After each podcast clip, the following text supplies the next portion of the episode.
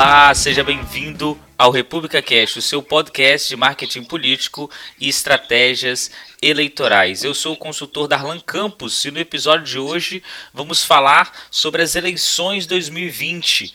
E para falar desse tema tão importante, a gente convidou dois vereadores em mandato para falar conosco sobre esse tema e entender um pouco como eles estão enxergando esse cenário político e os desafios é, das disputas que virão. Estão conosco aqui o vereador André Azeredo, ele é advogado, graduado pela UFG, pós-graduado em Política e Estratégia pela UEG, pós-graduado em Direito Tributário pela Cândido Mendes. Foi gestor público por mais de 12 anos e hoje é vereador por Goiânia, ex-presidente da Câmara Municipal. Andrei, seja muito bem-vindo ao República Cast. Boa noite, Darlan. Boa noite, professor Marcos. Boa noite, vereador Fiapo. É uma alegria poder participar desse podcast que tem discutido com muita qualidade assuntos relativos à política do nosso país. Conosco também o vereador Antônio Henrique Ferreira dos Santos, o FIAPO que é nascido em Sertânia, Pernambuco. É vereador há três mandatos, duas vezes presidente da Câmara Municipal. Atualmente é vice-presidente da União dos Vereadores de Pernambuco, órgão que organiza a classe no Estado. Fiapo, seja muito bem-vindo ao República Cast. Ah, boa noite, Andrei, boa noite, Mário, boa noite, Darlan. É um prazer participar desse programa tão importante e discutir assunto tão importante como as eleições de 2020, principalmente nós, assim que eu me referi, eu e Andrei, e tantos e tantos outros Brasil afora, que vamos passar por essa experiência de sermos os, os cobaias das eleições do Brasil. Muito bom. Marcos, a gente, durante muitos programas, temos falado sobre, discutido sobre as possibilidades das eleições de 2020. Nada melhor do que aprofundar esse tema com dois políticos em mandato para ouvir um pouquinho da experiência deles e como eles estão enxergando esse desafio. Olá, pessoas. Primeiramente, já peço desculpas pela voz, é que eu estou aí num processo gripal e minha garganta está bem zoada. Então, vão perdoando aí, o conteúdo vai compensar de fato, Darlan, é muito bacana para a gente, depois de tantos programas, já poder receber dois mandatários, né, duas figuras que vivenciaram um processo eletivo, estão passando por um mandato, estão enfrentando aí todas as transformações no processo político como um todo, né, as mudanças de regra e no processo social. Então, pensando que no próximo ano já tem eleição novamente, e esse pessoal novamente pode tentar ser testado nas urnas, é, poder absorver um pouco né, dessa compreensão dos mandatários, eu acho que vai contribuir muito para a nossa audiência, tanto para quem milita na consultoria política, como é o nosso caso, quanto para os vários candidatos e candidatas que pretendem se lançar o pleito 2020. Então, eu penso que será um programa bem interessante aí para todos. Muito bom. E para começar, então, Andrei, queria que você falasse um pouquinho da sua trajetória política. É, por onde você passou, como que foi sua caminhada até chegar à Câmara de Goiânia. Bem, Darlan, eu formei em Direito na década de 90, final da década de 90. Já trabalhava no Tribunal de Contas dos Municípios de Goiás e orienta e fiscaliza os 246 municípios goianos. E desde muito pequeno eu sempre fui apaixonado por política e neste órgão, no tribunal, por conviver, por estar no dia a dia das prefeituras e câmaras municipais, cada vez mais crescia o desejo de participar ativamente da política. Em 2005, fui convidado pelo prefeito Iris Rezende, que à época também era prefeito, hoje é, mas em 2005 tinha sido eleito, para ocupar o cargo de auditor-geral do município, como secretário daquela pasta. E desde então, por quase 12 anos, até o final de dois, até março de 2016, eu passei por mais de seis secretarias, em alguns momentos acumulando duas, e em 2016 fui candidato a vereador e tive a oportunidade e a confiança da população de Goiânia que me elegeu. Muito bacana. Fiapo, conta um pouquinho pra gente a sua caminhada política aí em Pernambuco.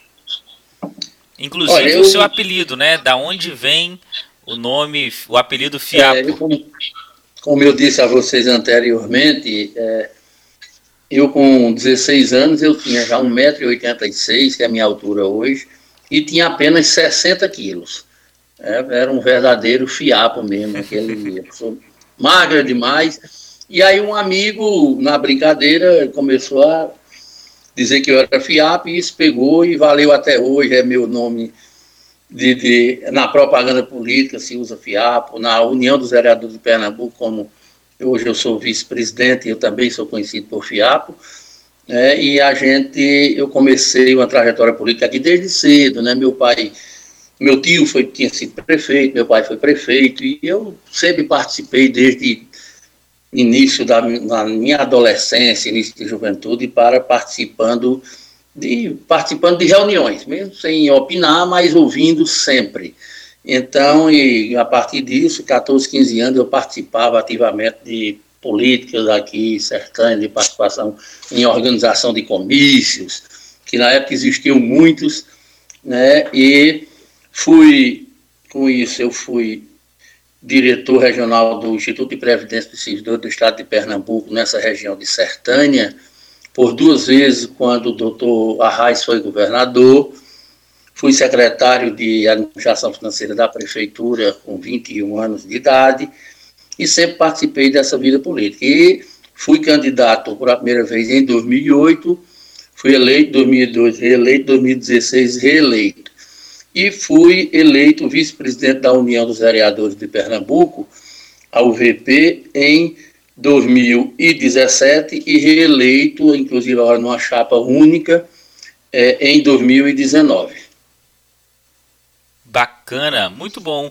Para começar então entrando na nossa temática, Andrei, queria que você falasse um pouquinho para gente como que foi o desafio da sua eleição de 2016.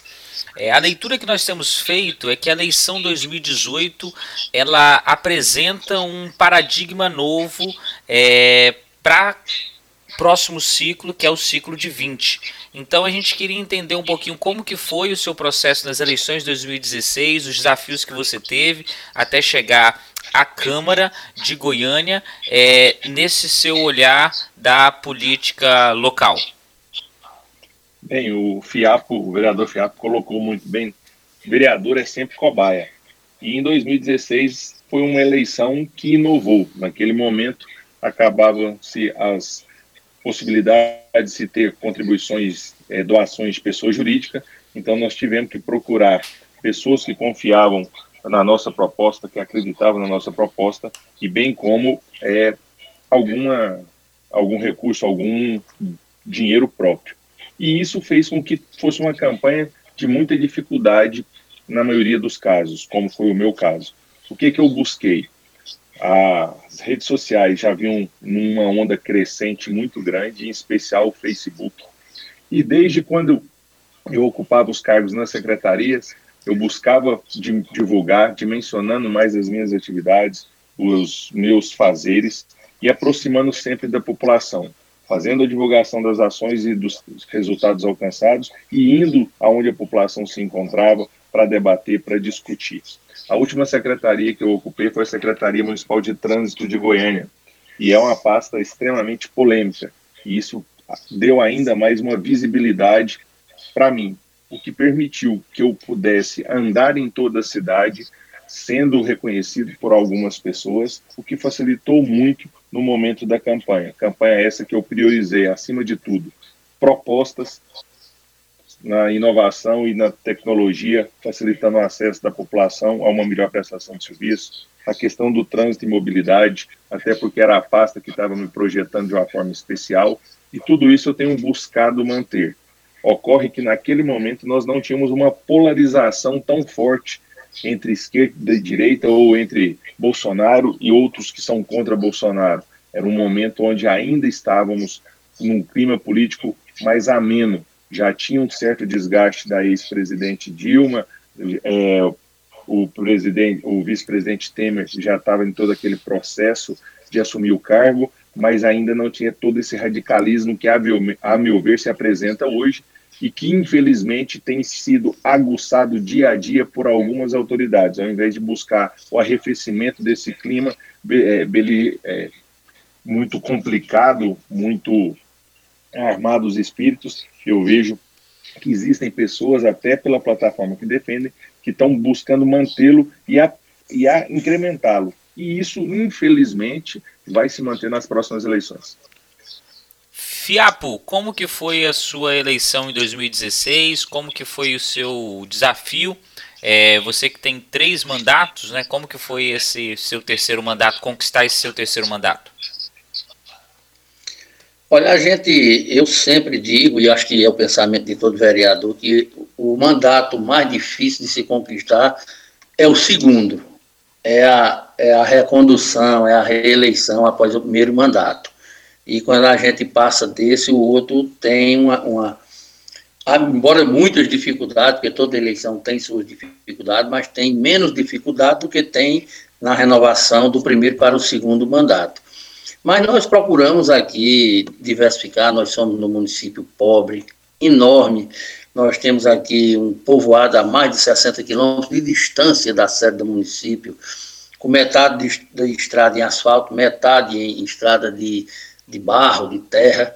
Então, nós procuramos agir durante o segundo mandato, abrangendo uma maior parte do município possível e diversificando também as ações, não só em área de cultura, de juventude, mas levantamos a bandeira de resolver o problema do abastecimento d'água do município, que era sério, e isso nos deu força para e reconhecimento na população para que a gente reconquistasse, a gente conquistasse mais um mandato de vereador, e mas como eu digo, com toda essa dificuldade que teve também a inovação aí das redes sociais, e aí eu não sou muito ligado, e fui convencido a ter que usar, e pessoas me ajudaram nesse, nesse processo, e eu fui mais a campo fazer o meu trabalho, e outras pessoas me ajudaram nessa questão de redes sociais, porque a gente tem que fazer tudo numa campanha, todas as coisas têm que funcionar, porque se uma falhar, podem atrapalhar a outra, mas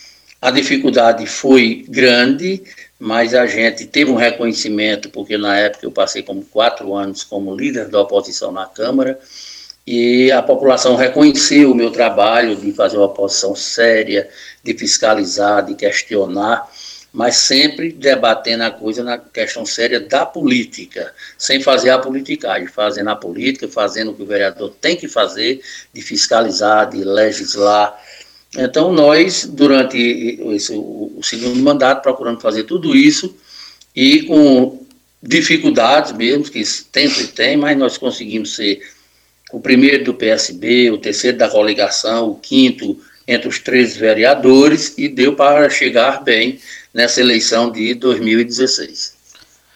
Marcos, a, a ciência política ela é, nos nos lembra que existem três grandes espaços de visibilidade dentro de um mandato na Câmara, principais pelo menos, né? que é o presidente da Câmara, que sempre tem um espaço de destaque, o líder da oposição, ou aquele que capitaneia a oposição, consegue também trazer uma parcela da visibilidade para si, e o líder de governo que consegue acompanhar e surfar naquilo que a administração está realizando. De fato, é sempre um desafio estar tá em mandato e conquistar um novo mandato também num país como o Brasil.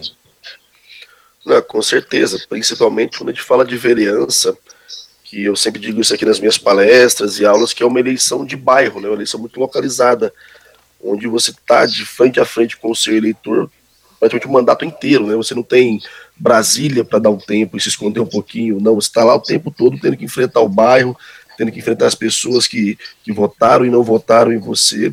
E como são questões bastante cotidianas, de muita proximidade, uh, os humores eles aquecem e, e, se resfriam com muita intensidade, né, dependendo do que vai ser tocado ali na casa.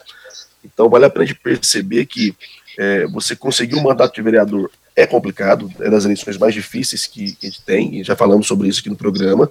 É, você conseguir a reeleição também não é fácil, porque devido à proximidade, essa prestação de conta muitas vezes vai ter que existir com mais frequência, e aí eu acho importante perceber o que os vereadores é, adotaram enquanto como é que estão prestando as contas dos mandatos, seja do, do, do primeiro, como é o caso do Andrei, ou de todos, do, do, no caso do FIAPO, porque você lidar com a pessoa a cada quatro anos apenas, quando você não tem tanta proximidade com ela, é uma coisa. Agora, quando vira e mexe, você topa com o cara na rua, eu acho que é mais complicado, né? Então eu acho que deve haver aí é, uma cobrança muito mais próxima. E como lidar com essa cobrança? É, como é que você faz essa prestação de contas? E até deixo essa pergunta tanto para o André quanto para o Fiapo. Como é que vocês se relacionaram com o eleitorado de vocês durante esse, esses anos de mandato e, e como entendem que isso pode auxiliá-los para 2020, seja qual for o projeto de vocês? Andrei. Bem, é, a minha prestação de contas ela é diária. Tudo aquilo que eu faço, tudo aquilo que, é, quando eu uso a tribuna, seja é, no grande expediente ou no pequeno expediente, as atividades no plenário ou fora da Câmara, eu sempre busco informar a população do que estou fazendo e o meu posicionamento sobre aquele tema, bem como de assuntos importantes e que afetam o dia a dia do goianiense. Ah, além disso, eu estou sempre junto, busco ao máximo estar próximo da população, cotidianamente conversando, ouvindo a população, os seus anseios. Eu sou do partido do prefeito da cidade, eu sou do MDB, então eu sou o governo. É uma posição que traz consigo um desgaste ainda maior, porque a oposição ela tem a facilidade de levantar as questões e muitas vezes só cobrar. Você que é da base, você que dá apoio a um governo, você sabe e faz a cobrança como eu faço, mas você tem que conciliar aquilo que é efetivamente viável diante das questões financeiras que a, porque passam as prefeituras, em especial a prefeitura de Goiânia, bem como aquilo que a população deseja. E isso não é muito simples. Eu ainda tenho um dificultador a mais, porque eu não sou um vereador de uma região específica eu tive uma votação homogênea quase que em toda a cidade. Isso faz com que eu ande toda Goiânia, o que ainda gera uma demanda muito maior para mim. Fiapo, então quais é, sobre o mandato, quais estratégias você utilizou, é, quais ações exitosas que vocês é, fizeram aí durante o mandato para se conectar com o seu eleitor? Olha, só, como Sertânia, é, a gente aqui é sertão de Pernambuco, né, uma, é uma coisa diferente, é um município pequeno, pequeno em população, né, embora nós temos aqui 2.422 quilômetros quadrados de área do município, né, é, 12, entre vilas e povoados são 12, é, e a gente aqui tem que manter, na realidade, um contato diário com o povo, é, olhando, no olho, ouvindo a reclamação, como se diz, dando mesmo a cara a tapa. A gente tem que estar sempre, a gente acorda, sa sair de casa, tem alguém com alguma reclamação, alguma queixa de qualquer coisa, alguma solicitação, e a gente tem que enfrentar isso e, além disso, tem que andar. Eu, no meu caso, aqui eu ando, vou aqui a Fazia Velha e Carualina, que é 50 e 60 quilômetros de distância da sede, e onde é, eu tenho uns amigos que me ajudam, que votam em mim, e que eu dou, eu praticamente eu vou lá uma vez garantida no mês em cada um, e as, geralmente duas, mas uma garantida. E tenho que andar aqui nos bairros para ouvir demanda da população, como eu me envolvi aqui na questão do problema do abastecimento da água de Sertânia, desde 2010, estou fazendo agora nove anos, mas a gente já conquistou várias coisas, tudo até o final do ano a gente resolve todo o problema do abastecimento da água de Sertânia, então as cobranças vêm e eu também vou à população para ouvir, eu vou participo do programa de rádio, a população tem meu número de telefone para cobrar, e a gente participa da política e prestando conta do que faz do mandato assim, na cobrança ao governo municipal, embora aliado nosso, né, nós somos da base do governo, mas nós estamos lá cobrando no dia a dia de cada secretário, do prefeito, para que toda a demanda da população nós levamos para lá e cobramos, vamos partindo para cobrar soluções. E o que é possível resolver, vamos resolvendo, o que não é, a gente vai mostrando à população que tem que se esperar um pouco mais por conta de, da situação financeira do município, de ser um município do interior do Nordeste, que os recursos são poucos e que o prefeito tem que administrar isso de uma maneira, a folha de pagamento altíssima, porque é um município antigo, só com aposentado, se aqui se fala quase 600 mil todo mês para se pagar aposentado, então a gente tem que, o prefeito tem que administrar, tem que cobrar e tem que mostrar à população o que é possível fazer e o que não é possível fazer naquele momento, mas a gente precisa estar cobrando sempre algo que não pode ser resolvido hoje, se resolva amanhã ou depois, ou num futuro bem próximo, mas que se planeje e que se resolva. Então, o trabalho nosso aqui é estar no dia a dia, discutindo com a população, ouvindo as queixas, enfrentando os problemas, mas principalmente, é tudo aqui é olho no olho, as redes sociais ajudam, mas muita gente nem usa, como eu disse aqui, a zona rural é enorme, praticamente quase metade da população é zona rural, e então a gente tem que ter esse contato diário mesmo com o povo. Um dos, um dos grandes elementos é, do próximos desse ciclo que estamos vivendo eleitoral, a se manter a regra do jogo da forma como está, é o fim das coligações proporcionais. É, Andrei, qual que é a sua avaliação sobre esta, esta medida, o fim das coligações proporcionais? Você é favorável? Você entende que isso é um elemento interessante para o aperfeiçoamento da democracia no Brasil? Ou você é mais crítico a essa mudança? E segundo, qual é o impacto que você vislumbra que essa medida vai trazer para as eleições municipais de 2020? Bem, Darlan, eu sou totalmente a favor. Demorou isso era para ter sido feito há muito tempo. Nós estamos acostumados a ver ao longo das últimas décadas o surgimento de partido da noite para o dia, e com todo respeito às várias agremiações que aí existem, as mais de dezenas que existem, mais de três dezenas, muitas delas não são para defender pautas públicas específicas, mas sim para fazerem determinados acordos e negociadas nas vésperas de eleições, coligando com A ou com B para crescer um determinado número é, ou minuto de televisão, para dar um, um volume maior a determinada candidatura, para dizer que tem mais números é, de partidos aliados, ou para buscar eleger aquele que nenhum outro partido não teria muitas condições. Tanto que nem na onde está ele deu conta de montar a chapa. E isso prejudica todos aqueles partidos que têm uma pauta clara, um pensamento publicizado, que defendem é, questões específicas e que têm, muitos deles, uma história por várias e várias décadas no nosso país. Eu vejo que, por fim, a farra das coligações proporcionais é fabuloso. É inadmissível, Darlan, no caso de Goiânia, a meu ver, eu fui presidente da Câmara no biênio 2017-2018. Nós assumimos a Câmara e nós tomamos posse com 35 vereadores, sendo 21 agremiações partidárias ali presentes. É um absurdo você ter, numa casa com 35 vereadores, 21 partidos representados. Você tem que conversar e dialogar com um por um.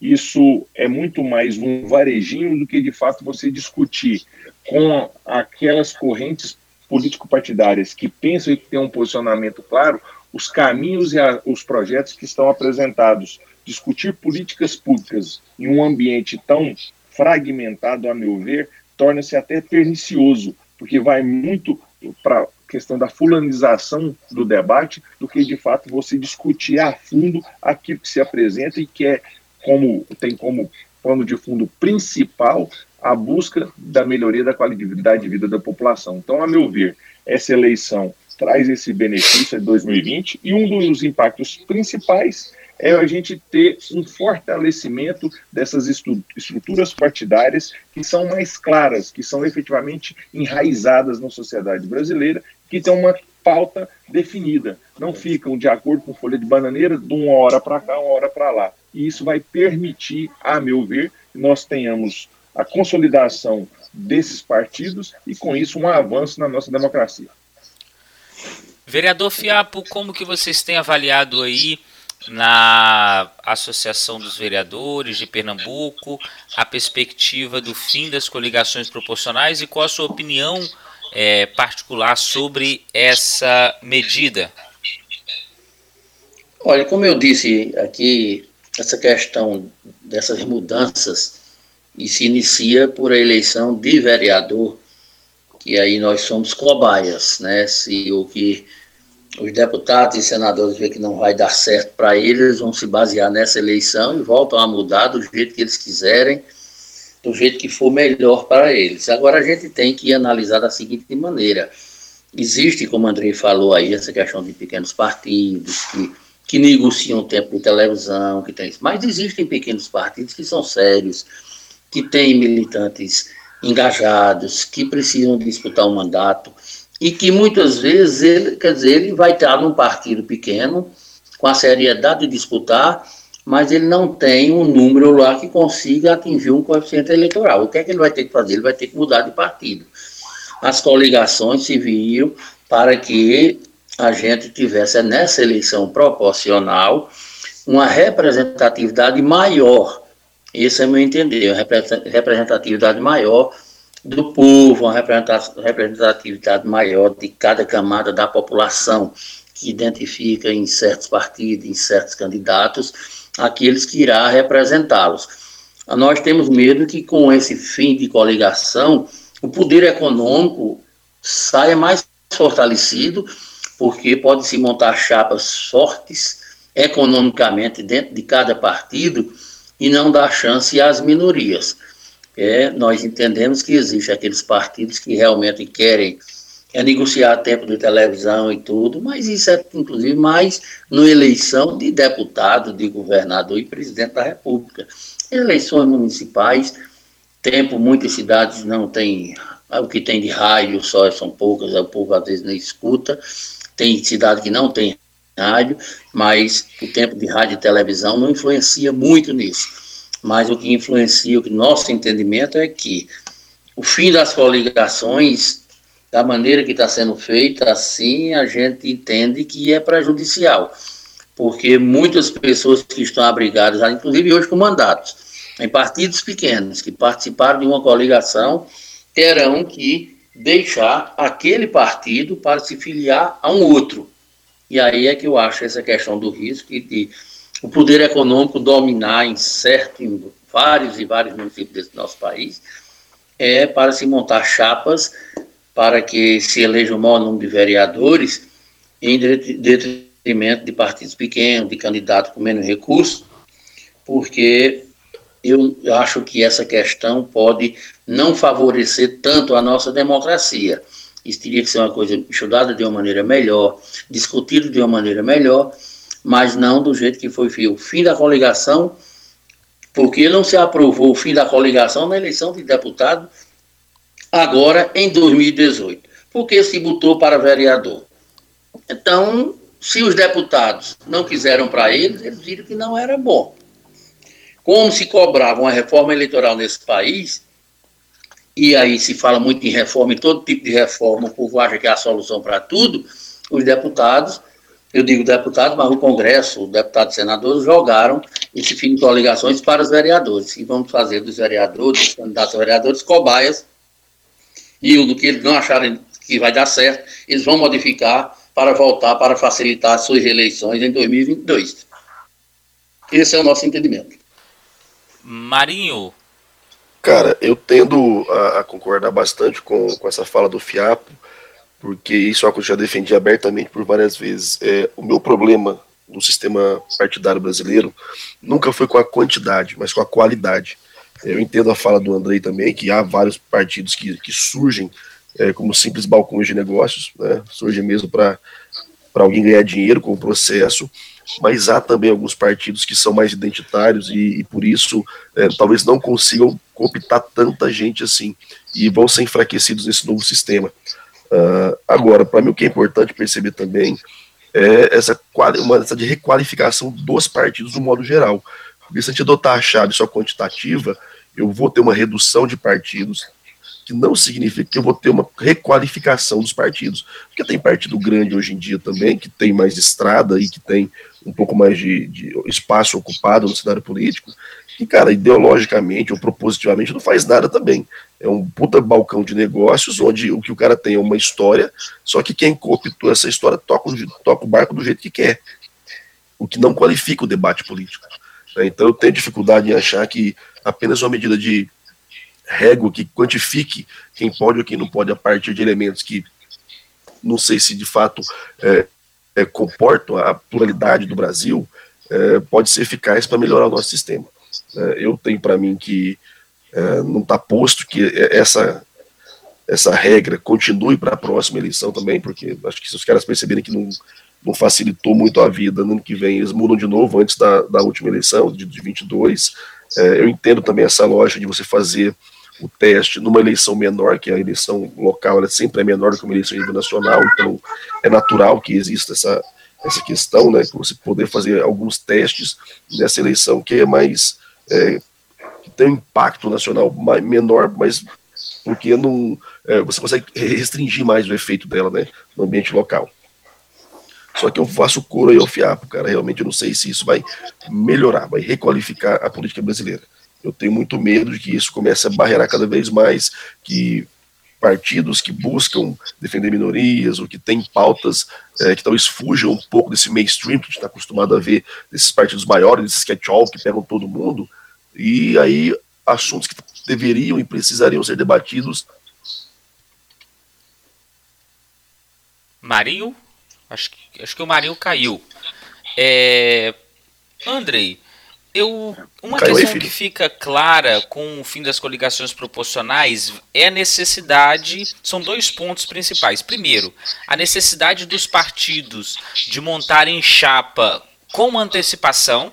Em geral, a discussão da montagem da chapa sempre era deixado para a última hora, porque você, no final das contas, conseguiria montar a coligação. Agora você precisa praticamente de uma chapa puro sangue para conseguir disputar uma das vagas ou se aproximar do quociente eleitoral para disputar a sobra.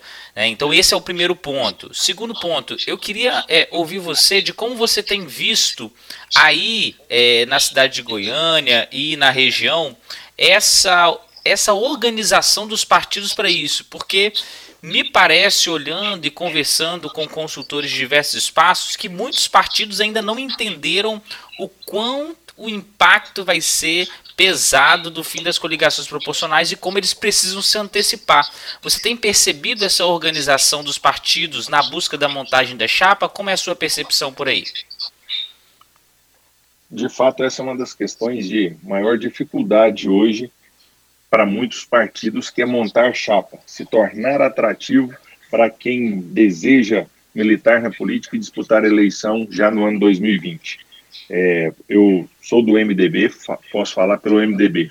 Nós temos hoje um partido que vem de uma eleição onde a coligação ele elegeu cinco vereadores, três do MDB, eu e mais dois.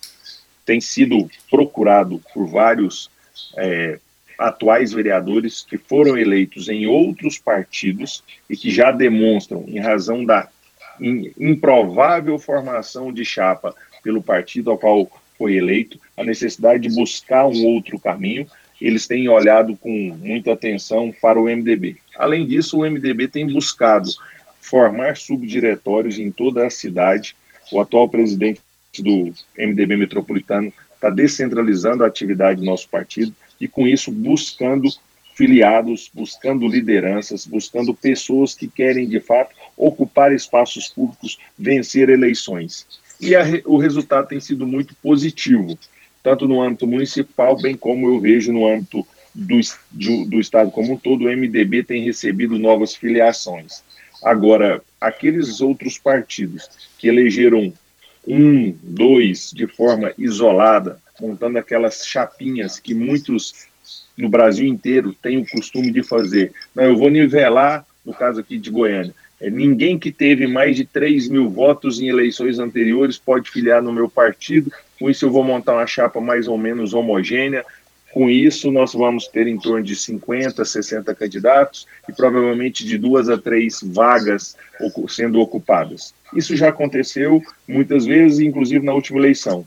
Agora eu não vejo isso acontecendo, porque quem quer disputar sabe da dificuldade desses partidos realmente montarem essas chapas e eles sabem que os outros partidos, aqueles que são mais estruturados, têm uma condição, têm capacidade e têm uma força de articulação maior. E isso tem fortalecido aqueles que são mais tradicionais.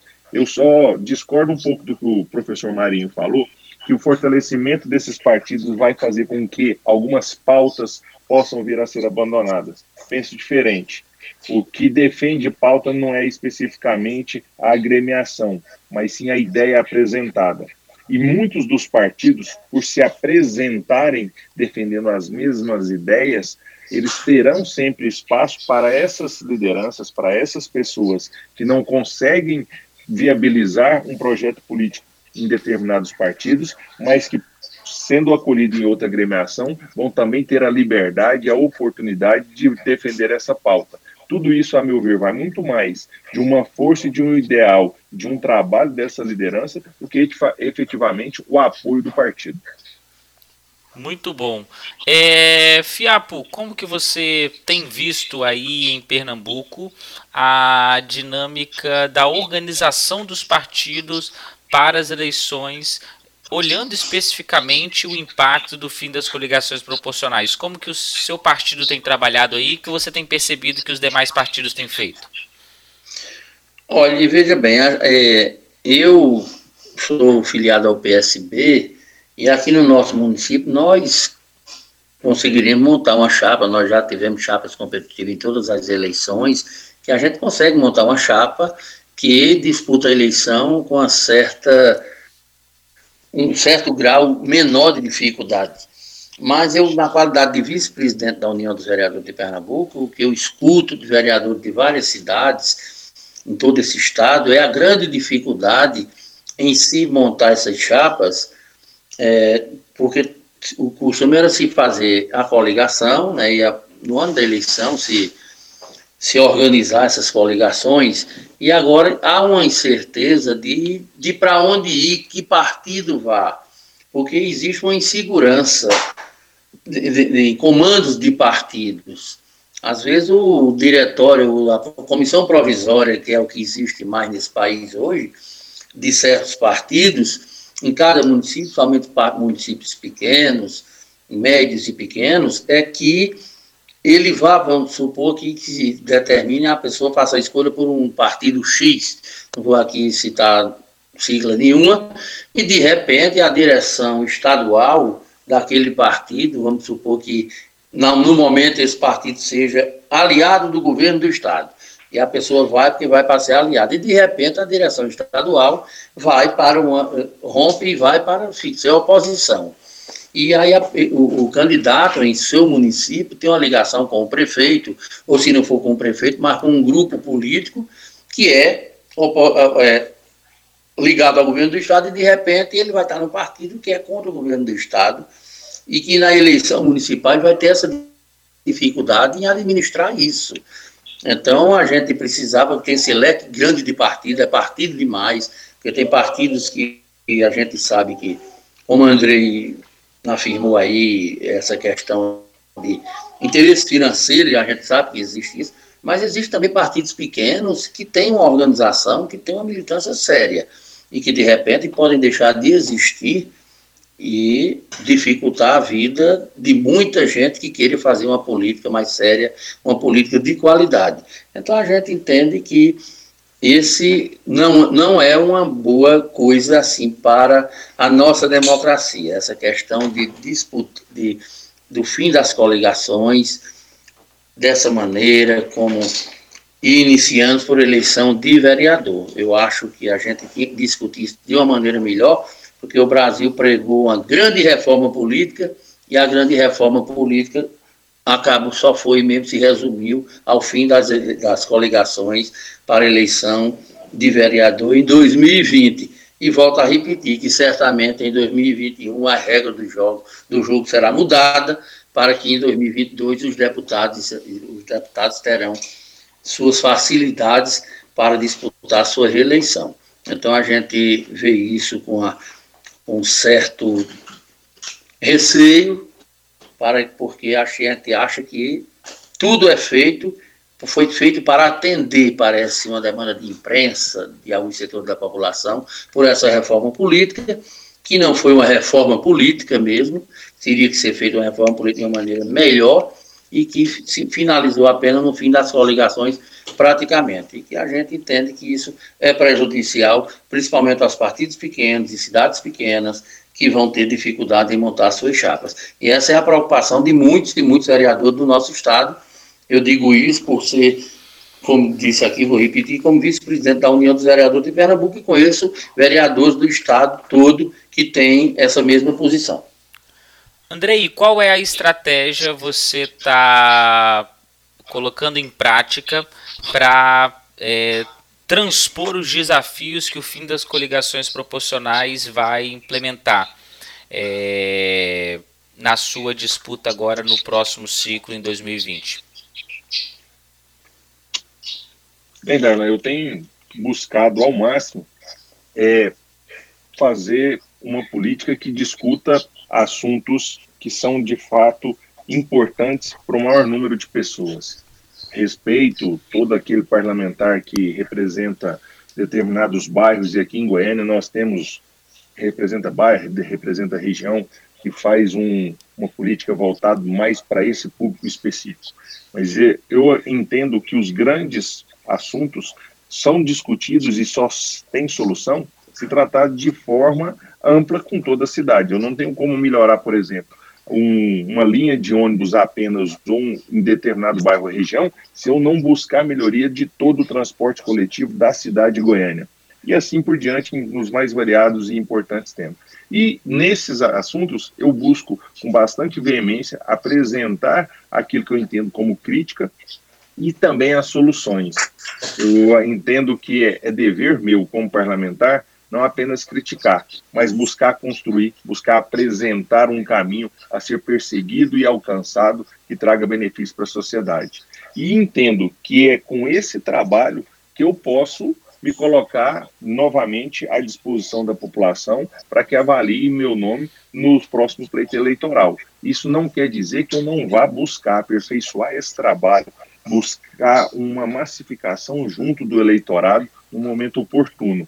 Mas o que eu tenho buscado é, acima de tudo, deixar claro para a população como pensa e como age o vereador André Azevedo e aquilo que ele defende, para que na hora específica de se buscar o voto, de se levar a campanha às ruas mesmo, eu possa ter esse público consciente e isso facilite a minha vida de acordo com, os, com aqueles que concordam e também tendo uma objetividade a, a maior em convencer aqueles que pensam diferente, porque já sabedores daquilo que entendo como correto, o debate, a meu ver, ele vai se estabelecer de uma forma mais franca e a forma mais leal.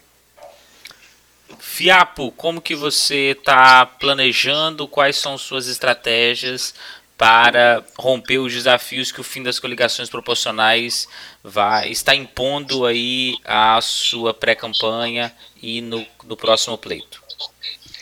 Olha, primeiramente nós temos que organizar uma, montar uma chapa de vereadores no nosso partido PSB competitiva e dentro desse, dessa chapa competitiva nós temos que procurar é, está entre, entre os primeiros para garantir uma vaga. Né? Nós vamos aqui fazer a luta para que o PSB eleja em torno de quatro ou cinco vereadores dos 13, né? Essa é uma possibilidade. Né? E a gente vai procurar isso e manter entre esses quatro ou cinco. E como fazer isso?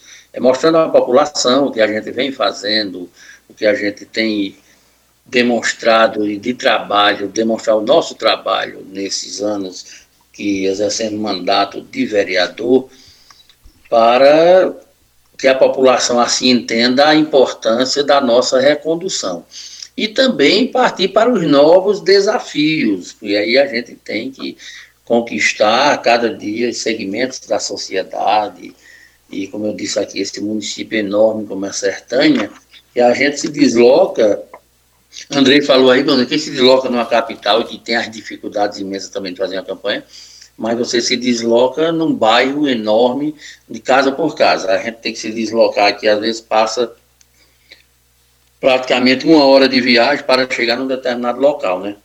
Então a gente tem que priorizar certas ações, certos, certa maneira de fazer a campanha contando, juntando amigos, entendemos que é preciso a gente fazer aqui, a gente sempre fez, que cada um arranje 5 ou 10 votos e faça a campanha em 5 ou 10 famílias para que a gente saia assim, divulgando o nosso trabalho, conquistando os apoios para que se possa ser reconduzido ao ter o mandato de vereador reconduzido.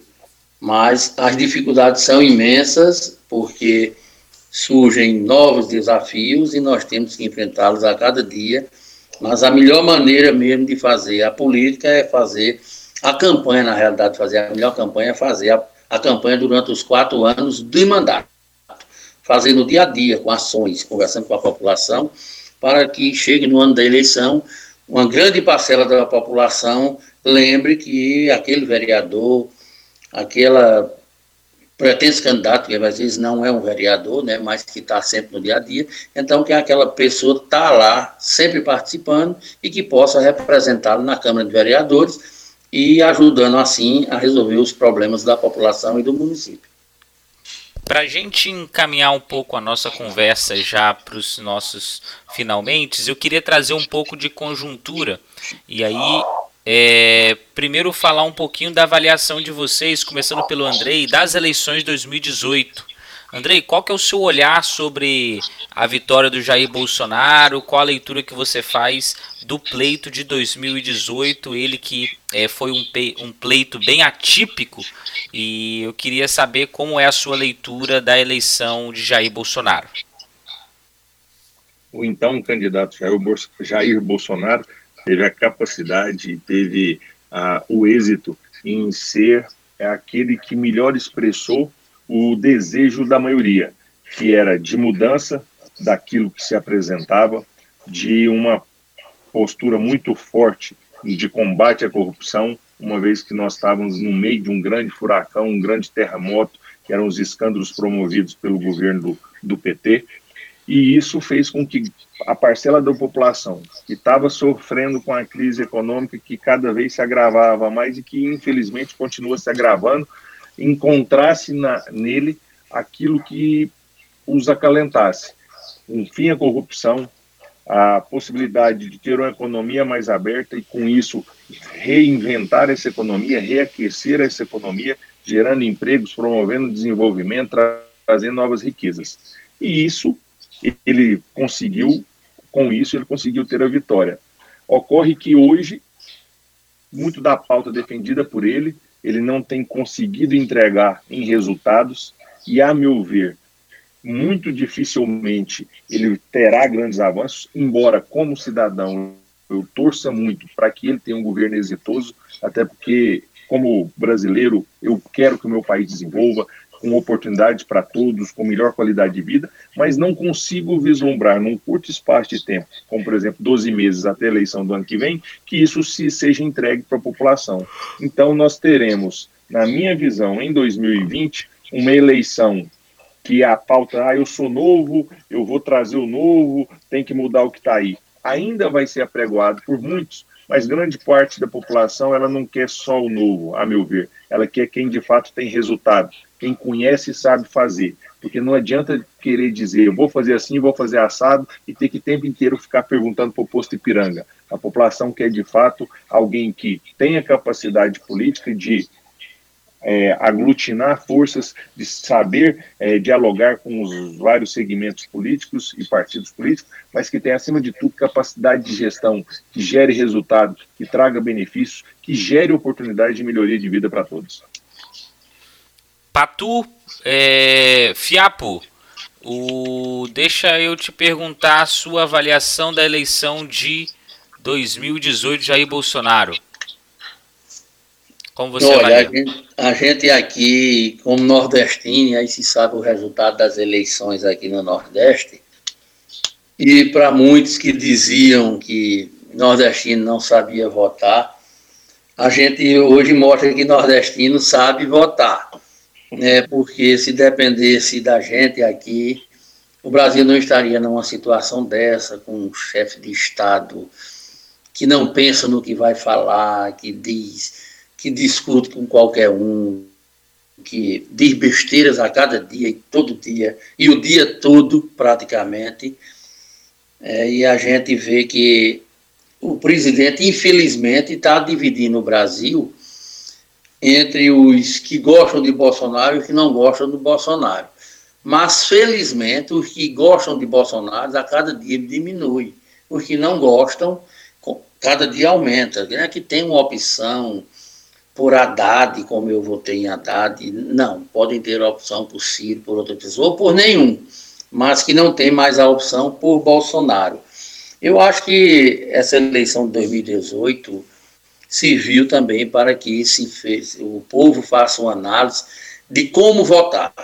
Porque muitas vezes se vota na emoção de se falar no novo, como o Andrei falou aí, a questão, eu sou o novo, eu represento as mudanças, tal, e aí ninguém vê como é o novo, como é que ele vai fazer o novo, que mudanças ele vai oferecer, baseado em que essas mudanças e como irá fazer essas mudanças. Porque o discurso fácil de dizer que vai promover mudanças, todo mundo faz. Agora é preciso que o povo comece a entender que, é, que a pessoa tem que dizer como vai fazer e mostrar como é possível fazer. Então, essa eleição de 2018, eu espero que tenha servido para que o povo é, reflita melhor para analisar cada candidato, cada proposta do seu candidato, cada discurso de seu candidato, para que tome uma decisão melhor, porque é aquela coisa, a gente quando dá um voto, ele vale por quatro anos. É quatro anos, aquilo ali está garantido, você fez aquilo ali, elegeu aquela pessoa, e ele terá quatro anos para governar a, a maneira dele, com seu aval. Mesmo que você fique insatisfeito, mas ele continua a fazer porque ele está lá com o aval daqueles eleitores que o colocaram a não ser que ele cometa um deslize, outros e seja caçado. Mas vamos supor que ninguém seja caçado, mas quatro anos ele terá garantido. Qualquer um, prefeito, vereador, deputado, o senador tem oito, né? Então é preciso que o povo analise melhor propostas, analise melhor o discurso de cada candidato e esse discurso fácil de se resolver tudo, achando que tudo se resolve da maneira mais fácil, num simples discurso, vou fazer, mas como fazer? Como é possível fazer? Esse é preciso o povo analisar. Muito bom. Eu queria, encaminhando um pouco a nossa conversa, a gente sempre, é, ao final, pede aos nossos convidados uma dica cultural, uma dica de um livro, ou de um filme, ou de uma série. Queria começar por você, é, Fiapo. O que, que você deixaria aí para os nossos ouvintes de dica cultural é, para que eles possam ler nas próximas semanas? Ou assistir nas próximas semanas? Olha, a gente vê que tem várias coisas que se pode ler, que se pode assistir, né? Assim como o Poderoso Chefão, para se ver toda aquela engrenagem daquela época da política e que ainda hoje que serve de exemplos. Né? E outros e outros casos, quem lê, quem puder ler a biografia de Dr. Miguel Arraes de Alencar, o que ele fez, o que ele procurou fazer pelos menos favorecidos nesse nosso país, é, é uma boa coisa para que a gente possa discutir política até de uma maneira melhor. É, eu acho que a gente deve fazer isso. É, é, sinalizar para esse, esse, essas indicações por tudo que representa, que nos representou, que nos foi, nos foi importante e que hoje a gente pode, a cada vez que vê, a cada vez que lê ou que lembra de alguma coisa, procurar melhorar a maneira de fazer política nesse nosso país. Muito bom. É... Andrei, alguma dica cultural para os nossos ouvintes? Pode ser uma dica de filme, de livro ou de série?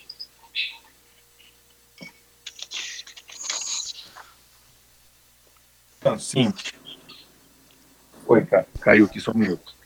É, Darlan, o, um livro que eu indico, eu, inclusive eu estou lendo, chama Planeta Favela, que trata de como as principais cidades do mundo tratam a questão das suas habitações, o uso do seu, a ocupação e uso do seu espaço urbano e o que, que isso gera de impacto na qualidade de vida, na locomoção, na dignidade das pessoas. E para, já que nós estamos falando da eleição de 2020, que visa especificamente o município, acredito que seja uma boa dica aí para quem quer pleitear uma cadeira de vereador ou de prefeito, possa conhecer os exemplos não muito positivos que já se apresentam mundo afora, bem como aqueles outros que têm pontos extremamente louváveis e que devem ser aprimorados para que a gente possa construir cidades que tenham um ambiente sadio, seguro e que gere ainda um desenvolvimento sustentável para todos.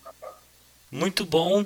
A minha dica cultural é um livro da Lilia Moritz Schwartz. Ela escreveu sobre o autoritarismo brasileiro. Ela faz uma pesquisa bem ampla, com muitos dados estatísticos, e ela tenta examinar quais seriam as raízes do autoritarismo brasileiro. É muito interessante o livro, vale a pena a leitura é, sobre o autoritarismo brasileiro de Lilia Moritz Schwartz. É, Fiapo, quero agradecer muito a sua disponibilidade por ter estado conosco aqui no República Cast. Quero deixar as portas abertas para que você esteja conosco em outros episódios. Deixa aí suas últimas palavras para os nossos ouvintes. Darlan, nós aqui agradecemos essa oportunidade de participar de um assim de um programa importante, discutir um tema tão importante e que muitas vezes a gente não vê essa discussão em rádios nesse país afora, né, que seria uma coisa muito boa para que a população tomasse conhecimento dessas discussões políticas. Então, nós só temos a agradecer, nos colocamos aqui à disposição para sempre que possível estar participando desse debate tão importante para a nossa democracia e em nossa vida pública, nossa, quando eu digo, não é a minha, não é a de Andrei, de, mas é a nossa vida pública de futuros cidadãos que a gente vê aí, que a gente precisa tanto discutir a questão desse nosso país, que a gente vê tanta injustiça social, principalmente praticada por esse governo que está aí instalado e que, que corta recursos de educação, de pesquisas, e que a gente precisa estar atento a isso para discutir isso de uma maneira séria, porque é isso que o Brasil precisa, é fazer uma política de maneira melhor, de uma maneira de, de melhor qualidade para toda a população. Um nosso muito obrigado por essa oportunidade e uma boa noite a todos. Andrei, quero agradecer muito a sua presença conosco. Deixo as portas abertas do República Cast para estar conosco em outros momentos. Eu que agradeço a oportunidade de Darlan, ao vereador Fiapo. Foi muito bom discutir e ouvir de vista de um parlamentar experimentado. Sucesso sempre, Fiapo. Eu agradeço ao professor Marcos Marim também pelas ponderações. E, Darlan, é um poder discutir e debater política no Brasil, eu vejo que se faz necessário todos os dias. Nós temos que mudar essa concepção de que o grande problema do Brasil são os péssimos políticos e a política em si. Não. A política ela é fruto da sociedade que temos. Os políticos são um extrato da sociedade que temos. Então, que, aqueles que estão insatisfeitos, que participem. Se querem disputar um mandato, ótimo. Mas se não querem e entendem que podem contribuir, se aproximem do debate político, do dia a dia daqueles que elegeram, quem votou, e façam com que a gente possa, a partir de então, avançar, avançar naquilo que é necessário, principalmente, que é dar dignidade para a nossa população. É inadmissível que num país como o nosso, rico como o nosso, nós tenhamos quase 13 milhões de desempregados, onde tenhamos uma juventude que busca muito mais o aeroporto do que gerar emprego, empreender, construir e aprimorar o nosso país. Está olhando muito mais para o lado de fora, para o exterior, do que internamente. E isso fruto de uma desesperança. É preciso que todos tenham em mente que ninguém sozinho, mito nenhum, vai fazer nada.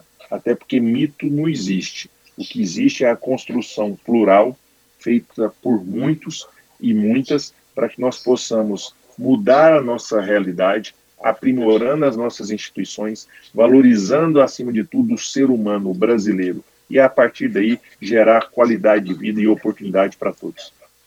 Muito bom, quero agradecer muito a presença dos vereadores Andrei e do vereador Fiapo. É, República Cash, o seu podcast de marketing político e estratégias eleitorais. Estamos no Twitter com República Cast, toda semana um episódio novo para você ficar por dentro de todas as novidades do cenário político e do marketing político. Um forte abraço e até a próxima.